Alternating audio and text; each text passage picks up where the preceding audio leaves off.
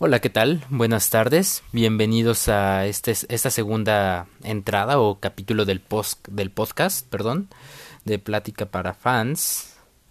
Y el día de hoy nos toca, como lo mencionamos, hablar de, de una saga llamada Star Wars. Sobre todo la nueva trilogía, ¿no? La que comprende del despertar de la fuerza de 2015 hasta el ascenso de Skywalker, como me gusta decirle. Esa se estrenó el año pasado en diciembre, hace unos meses.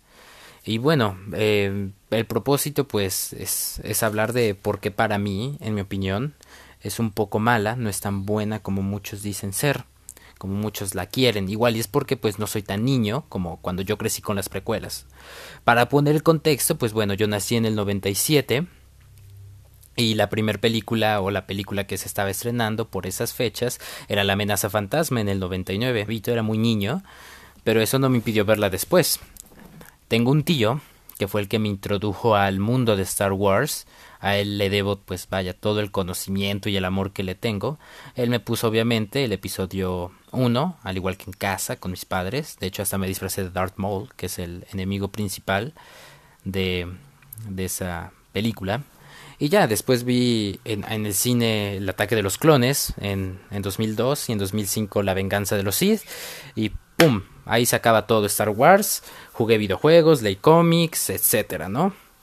Y ya por, por el 2011, pues uno se entera que el tío George Lucas vende la franquicia a, a Disney. Y con esto inicia, inicia una serie de películas, lo algo que muchos fans pedíamos, ¿no? Que pues, hubiera más películas, ¿no?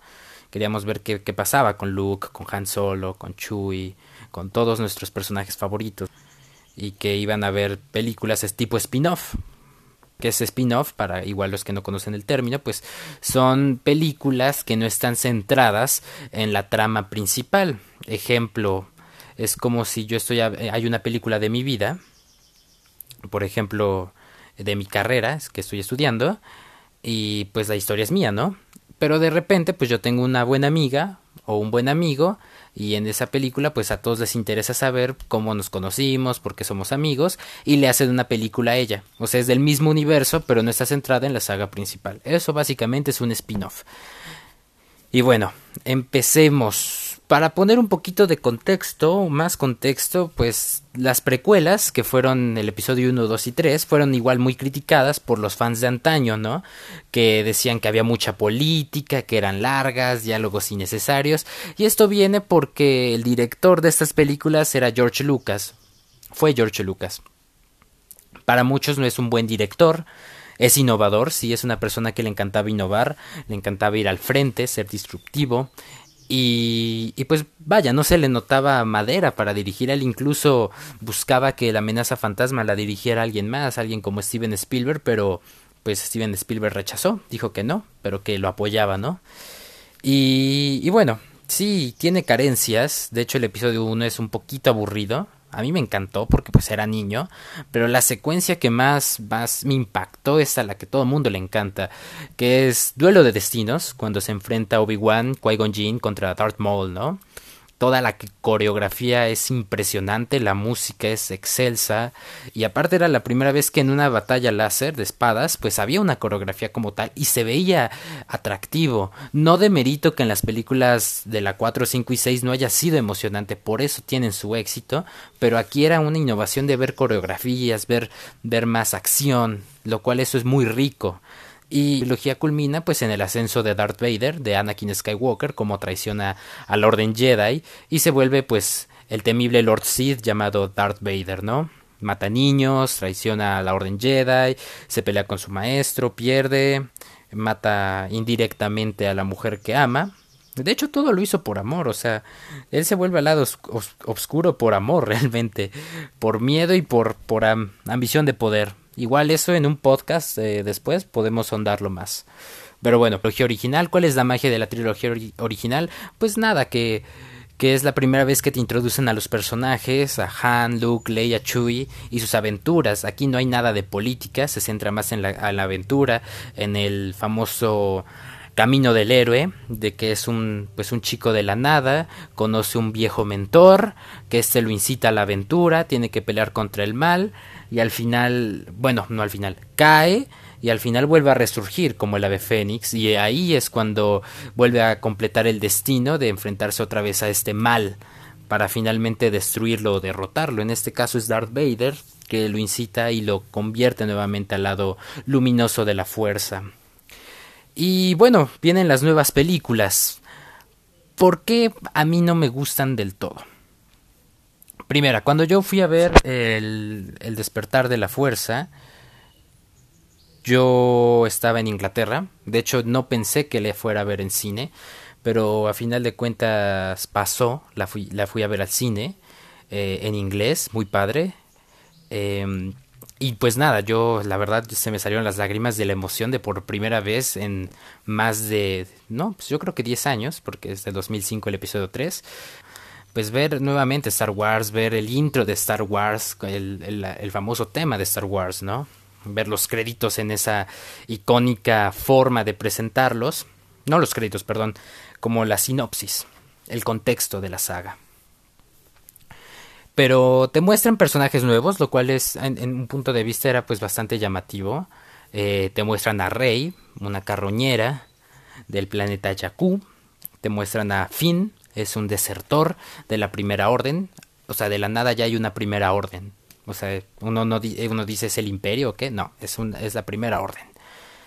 Y, bueno, hay enemigos, hay un tal Hooks, que es el general así tipo nazi, que da discursos y es como, como el gran Morph Tarkin de la trilogía original. Y está el emperador Palpatine, que es representado por Snoke. Y cuando digo el emperador Palpatine o Darth Sidious, pues es la amenaza fantasma, ¿no? El que mueve, mueve los hilos detrás. Pero bueno, si tú no lees libros o si tú no lees los cómics, pues no entiendes realmente. Si tú nada más te centras en ver películas, pues dices, ¿qué onda? ¿De dónde surge una primer orden? A pesar de que te lo pongan en, en, la, en las entradas iniciales, pues dices, pues no entiendo de dónde. Y creo que aquí está como el primer, en mi opinión, un poco desacierto por parte de, de esta nueva trilogía. Que pues bueno, si quieres entender por completo la película, pues tuviste que haber leído los cómics de Poe Dameron o tuviste que haber leído el libro de la princesa Leia o los de Aftermath, que es una serie de libros, es una trilogía que comprende del episodio 6, bueno, del final del episodio 6, pues hasta unos años antes del despertar de la fuerza. Aquí te explican cómo cae el imperio finalmente. Todo el tiempo estuvimos engañados. No, el imperio no cayó cuando cuando ganan en Endor en el episodio 6, no. Todavía pasaron unas batallas Walker eh, desde cierto punto de vista, otro libro. O sea, tienes que entender para entender. Tienes que leer para entender. Y mucha gente igual y no tiene los medios, el dinero para tomarse el tiempo y nada más quiere pues ver la película. Después, para mí esta película fue un refrito del episodio 4. Hay muchas similitudes. Em, pues es Luke y Rey de un planeta desierto, que no tienen a nadie, de repente se por azares del destino se incluyen en una aventura para salvar pues a la rebelión o en este caso a la resistencia, conocen, a un mentor, caso de Luke es el viejo Ben Kenobi, caso de Rey es Han Solo, ambos tienen que ir a una estrella de la muerte a derrotarla, en este caso en la nueva trilogía es la base Starkiller, y el mentor muere, que es como el primer punto de acción para que Rey, el héroe principal, reaccione. Obi-Wan muere a manos de Darth Vader, bueno, más bien se sacrifica, y en manos de Han Solo puede intentar convencer a su hijo de volver al lado luminoso. Aquí el villano se llama Kylo Ren, usa un casco, es berrinchudo y es hijo de Han Solo y de Leia. No te explican aún por qué es del lado oscuro, nada más te dicen que pues es malo. Y bueno, ¿Qué es lo que pasa con esta película? Sí, es un refrito del episodio 4. Em, hay muchas escenas similares. A mí, en lo personal, por ejemplo, la parte donde Han Solo empieza a colocar las bombas así, todo sigiloso, y después ve a Kylo Ren. Esa escena, cuando la vi en el cine, me recordó inmediatamente cuando Obi-Wan está en la estrella de la muerte apagando el, el, atracción, bueno, el, el campo de atracción para que pudieran escapar. O sea, básicamente me recordó esa escena. Y después nos damos cuenta que pues muere, ¿no? destruyen la estrella de la muerte, en este caso de la nueva trilogía destruyen la base Starkiller y todos festejan, ¿no? Pero pues es un refrito de esa película. Después siguen los últimos Jedi del episodio de del despertar de la fuerza, la dirige J.J. Abrams. ¿Y cuál era el plan? Que J.J. Abrams dirigiera, dirigiera perdón, esta primera película. La siguiente la iba a dirigir otro director, bueno, la dirigió Ryan Johnson. Y en la tercera película iban a elegir otro director. ¿Qué pasó aquí? Que pues nadie se puso de acuerdo. J.J. Eh, Abrams plantó un, pues unas bases sólidas, te presentan a Snoke como una amenaza y llega este segundo director y dice, no, pues a mí lo que me mostraste en el despertar de la fuerza no importa para mí, es basura, casi casi. Critica el cómo Rey derrota a Kylo Ren sin haber utilizado un sable de luz. De hecho, Snoke lo dice tal cual como ah, le dice a Kylo Ren en los últimos Jedi, ¿cómo es posible que te haya derrotado una niña que apenas aprende a usar la fuerza, nunca había utilizado una espada y te derrotó? Eh, es que es algo cierto, trilogía, porque por un simple hecho, hay mucha contradicción, te dicen que los padres de Rey no son nadie, o sea, te, te, quitan como ese valor sentimental de quién es rey, ¿no? Después, Snoke, que te lo pintaban en la primera película como un villano terrorífico, como quién es él, enigmático, lo matan luego, luego. Y después te ponen a un Luke Skywalker siendo un completamente cobarde. Y, y sé que quizá pueda sonar radical esto, pero lo ponen como un cobarde que no tiene un sentido de esperanza, o sea, falló en entrenar a Ben Solo, que es Kylo Ren, se vuelve al lado oscuro y dice, no, no, no, yo ya fallé, ya me voy. Ya, ya no puedo hacer nada, le falla la galaxia, ya me voy. Fin. ¿Qué dice Rey? Yo todavía creo que él es bondad, tiene bondad muy en el muy adentro, perdón. Y dice, yo vi el conflicto en él. Y Luke le dice, no, es imposible.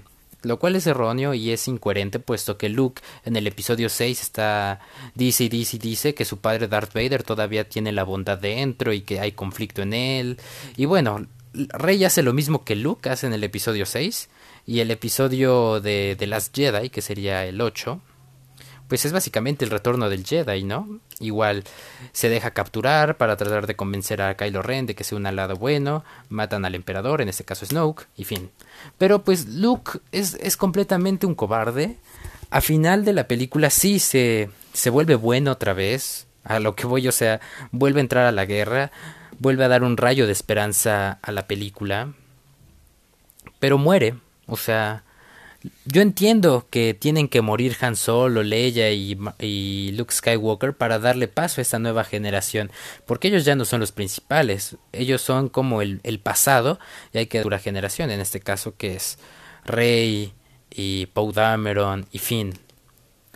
Pero bueno, Luke muere y lo único de sentido que le veo a la película que es bastante bueno es cuando se enfrenta a Kylo Ren Luke y al final dice que pues los Jedi no, no serán extintos que él no será el último Jedi y que los Jedi pues están en cualquier parte y que la fuerza no es nada más de los Jedi sino es de todos los seres vivos. La película finaliza con el niño, hay un niño que encuentran en un planeta, Canto Bite, si no mal recuerdo, que pues al parecer es sensitivo a la fuerza. Y está bien porque te da a entender que pues hay más hay más seres en la en esta galaxia que son sensitivos a la fuerza, no nada no no quiere ser no quiero decir que nada más sean Jedi o que sean Sith, sino hay sensitivos a la fuerza y que con un poco de esperanza y con buena guía pueden armar una nueva orden. Y ya. Después sigue la nueva película, El ascenso de Skywalker. No es tan mala para mí, favorito de toda la saga, que es el emperador Palpatine, Darth Sidious. Y bueno, aquí se lo sacan de la manga. Luego, luego empieza la película y te dicen, ¡pum! El emperador Palpatine está vivo. Y uno se pregunta cómo. Pues que no lo mató Darth Vader en el episodio 6 y trajo equilibrio a la fuerza, como era la profecía. Pues no, aquí te dicen que, que el emperador ha vuelto, que es un clon y que sigue vivo. Y que él era Snoke y que... Y vaya, que él es el papá, perdón, él es el abuelo de Rey, que Rey es una Palpatine. Y que y toda la película te remarcan, bueno, Luke, Leia le dicen, no temas, de lo que de quién eres. Y al final, pues ella es una Palpatine, ¿no? Y pues claro, debería de temer por ser eh, pariente de uno de los seres más abominables que pues reinó la galaxia por más de 20 años, ¿no? Pero bueno, ella sí se avergüenza y al final de la película dice soy Rey Skywalker. O sea, se adjudica un apellido que el emperador, aunque yo entiendo que el emperador sale por fanservice y porque el fandom de Star Wars decía, no, ya, los últimos Jedi fue una, una porquería. Entonces, Snoke ya está muerto, pues ¿qué más le podemos hacer? No, pues traiga, tráete a un a un villano querido. No podían de revivir a Darth Vader, pero reviven al emperador Palpatine de la nada. Y resulta que él era Snoke y que él todo el tiempo anduvo moviendo los hilos de la galaxia, los hilos del mal. Y pues nada, Darth Sidious es derrotado fácilmente, no voy a contar cómo, pero es derrotado fácilmente. Y pues ya nada, ganan la guerra, derrotan a la primera orden, a la última orden, que así se llama creo en esta última película, porque es de Darth Sidious. Y ya, acaba la saga, una saga hueca, sin mucho contexto realmente, sin bases sólidas. Se ve que J.J. Ah, cabe mencionar que esta última película fue dirigida por J.J. Abrams. Eh, regresó para dirigir lo que yo tenía en mente hacer. ¿Saben qué? Yo me retiro. Y J.J. Abrams llega al quite y dice, no, no, pues vamos a intentar, pues, reacomodar lo que ya había hecho Ryan Johnson, las porquerías que llegó a dejar, y vamos a hacerlo bien, ¿no? Intentó hacer lo que pudo, no le quedó tan bien, pero hizo lo que pudo. Y así se acaba esta saga. Hay personajes que, pues, no tienen tanto tanta empatía y era lo que yo un día estaba hablando. Em, Rey, pues es una carroñera, puedes empatizar con ella, sí, pero después tiene siempre esa necesidad de tener una guía paterna, como es Han Solo, como es Luke Skywalker, y hasta cierto punto parece codependiente de alguien que le diga qué hacer. Sin embargo, al final pues tiene pues un clímax su personaje donde se da cuenta que pues ella es quien es por, bueno, al ser una Palpatine, pero ella tiene que decidir qué es y qué es lo que quiere hacer y al final se decide hacer el bien. Después te llega un personaje como Finn, que es el amigo de Rey, que, también no, no hay forma de empatizar con él, también, o sea, si se muere dices, ah, Incluso en la película de los últimos Jedi iba a tener el momento más heroico de pues que de todas las películas. Iba a sacrificarse por una causa que es la rebelión. Y llega una chinita, porque la verdad no me acuerdo de su nombre, creo que se llama el personaje Ay, no me acuerdo, creo que es Paige. No, Paige era su hermana, no me acuerdo. Y lo salva. Lo salva y ella le dice un, diálogo algo como como en las guerras no, no matamos lo que odiamos, salvamos lo que más amamos. Y te quedas con cara de ¿cómo? O sea, pues yo cuando voy a la guerra voy a matar algo que odio porque realmente está mal. Y si yo voy a sacrificar mi vida es porque realmente lo quiero hacer por una causa y tú me estás diciendo que salvamos lo que amamos, o sea, está medio ilógico realmente. Donde se iba a ganar el corazón de todos, de hecho, toda la escena está construida, toda la secuencia está construida para empatizar con él, para que al final no sirva de nada. Pero bueno, hay otros personajes que también tienen sin ni pena ni gloria. Uno de ellos es Hawks, Hooks, que es como les mencionaba al inicio del, del podcast, es un es un general, es un líder de la primera orden tipo nazi. En la primera película, El despertar de la fuerza, tiene un discurso muy bueno, tipo nazi, de cómo van a destruir a la rebelión, bueno, a la, resistencia, de que ellos son poderosos y que la galaxia los va a recordar. O sea, te lo muestran como muy poderoso. En la siguiente película, Los últimos Jedi, le baja un poco de intensidad, pierde un poco de protagonismo, en la primera secuencia lo hacen, o sea, se burlan completamente de él. O sea, es algo ilógico. Esta nueva trilogía, al ser de Disney, tiene exceso abismal de chistes en, en momentos donde uno puede decir, no es necesario este humor. Luego en la última película, fatal, Hawks, o sea, eh, él, él, resulta que es un espía de la rebelión y cuando le, le, preguntan ¿por qué ayudas a la rebelión? Nada, porque quiero que Kylo Ren pierda. No me importa si ustedes ganan o no, nada más quiero que Kylo Ren pierdan. Y es como de, güey, neta, por eso eres un, un traidor a, a la primera orden. O sea, no sé, como que ya no supieron qué hacer con él. Tengo entendido que en los libros, pues lo ponen todavía más fregón traicionó a su padre matándolo para tener un pues un puesto militar bastante alto. Y aquí en las películas pues te lo muestran súper chafa, ¿no? Después, em, estas películas, pues, pues no, no son tan buenas para mí. La única que le tengo cariño es El despertar de la fuerza. Y hasta ahí. Hay una película, hay dos películas spin-off que fueron Rogue One y Han Solo, la película de Han Solo. De Han Solo no voy a hablar más de sentir la aventura de que es Han Solo con Chewie, pero hasta ahí. Rogue One, ¿por qué Rogue One es una excelente película? Rápidamente, Rogue One simplemente fue creada para tapar un bache argumental en la trilogía original, que mucha gente se preguntaba, ¿por qué el imperio estaba en busca de los planos que robaron los rebeldes? Y si había una falla, pues ¿por qué no la corregían, no? Y era lo que mucha gente se planteaba por años. O sea, si ellos roban unos planos donde hay una falla en mi sistema, pues me dedico a taparla y ya. Fin. Pero pues no, Rogue One te explica que esto es más complejo. En contexto rápido, Rogue One te explica que el creador de la Estrella de la Muerte eh, apoyaba la rebelión hasta cierto punto e hizo una falla que el imperio no conoce. O sea, es una falla interna que nada más les dijo a los rebeldes, hay esta falla y con eso la pueden destruir a la Estrella de la Muerte. Obviamente por esto el imperio quiere esos planos porque no saben qué tipo de falla. armada que no necesitan, y siempre lo he dicho, no necesitas una pelea láser para darte cuenta que estás en el universo de Star Wars. Todos los personajes están tan bien construidos que tú puedes empatizar con ellos. Cuando muere, por ejemplo, el droide K2SO, a mí me dolió, yo sentí feo. En, en la sala de cine sí, sentí feo. Y, en una película que lo conocí apenas hace una hora y sentí feo su muerte. Hay otros personajes como Chirrut, que es un, es un personaje poderoso, yo creo sensitivo a la fuerza, no desarrollado, pero muere y empatizas con él. Su compañero Blaze Malsus, creo que así se pronuncia, muere y empatizas con él. Eh, el personaje del capitán Cassian Andor y Gene Erso, que son los principales de esta película, al morir empatizas con ellos. Entonces, está tan bien construido el origen de los personajes, sus razones, sus movimientos, del por qué hacen lo que hacen, por qué una, como Jean Erso, no está tan de acuerdo con la rebelión al principio, pero qué es ese punto en que la hace cambiar de opinión, que empatizas con ellos. Ya dije mucho empatizar, pero es la verdad, esa película está muy bien construida, no necesitas sables láser para sentirte en el mundo de Star Wars, incluso a mí, que a mí me gusta mucho el lado malo, los villanos, en esta película te hace en verdad sentir el espíritu de la rebelión. Y como lo dicen en toda la película, una guerra empieza por la esperanza.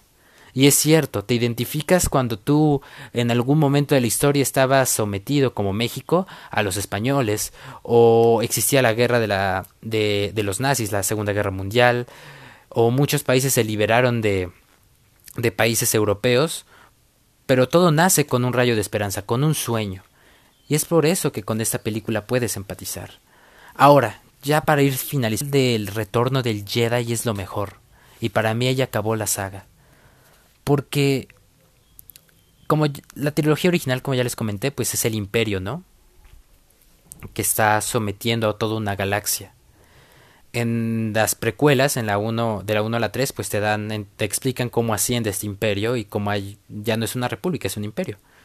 Y aquí pues tienes que derrotar al imperio. Pero en el retorno del Jedi, Luke derrota a Darth Vader.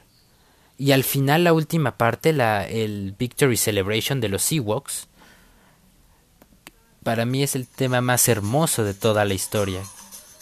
Es es épico y es la magia de derrocar a un imperio, un yugo más de 20 años.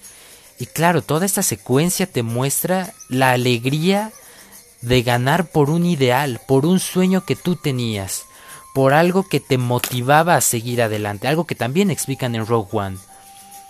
Ves en esta secuencia abrazos, sonrisas, bailes, y, amigos reencontrándose. Lando se abraza con Han Solo. Lando es un personaje también de Star Wars. De la primera. de la trilogía original.